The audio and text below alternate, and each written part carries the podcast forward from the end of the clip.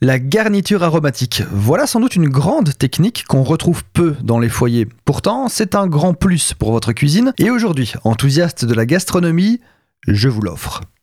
Alors je parle technique bien que la garniture aromatique n'est à la base qu'une composition de différents légumes et aromates que l'on plonge dans les fonds et les bouillons pour bah, les aromatiser, justement. Incroyable. Donc, pour enrichir les saveurs et surtout dans les cuissons euh, longues. Alors concrètement, la garniture aromatique classique française, c'est carottes, oignons, poros, céleri avec un bouquet garni. Bouquet garni, on se rappelle, persil, thym, laurier. Il y a beaucoup de variations, mais j'y reviendrai.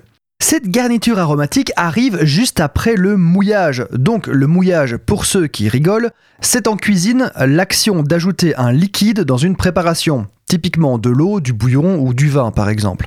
Vous colorez votre rôti de bœuf dans une cocotte. Une fois coloré, vous déglacez au vin. Et là, vous jetez d'un geste élégant votre garniture aromatique. Vous laissez un peu prendre et hop au four.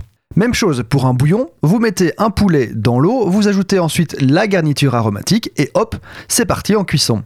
Vous pouvez également colorer votre garniture aromatique à sec, juste après avoir coloré votre viande dans le cas d'un fond brun par exemple.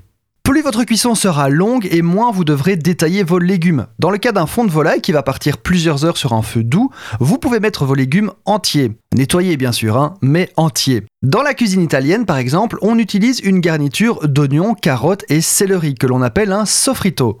On le retrouve dans les sauces tomates ou la bolognaise notamment. Vous allez aussi voir passer le terme mirepoix, qui désigne en cuisine française un sofrito, en fait, justement, mais avec des aromates et du lard.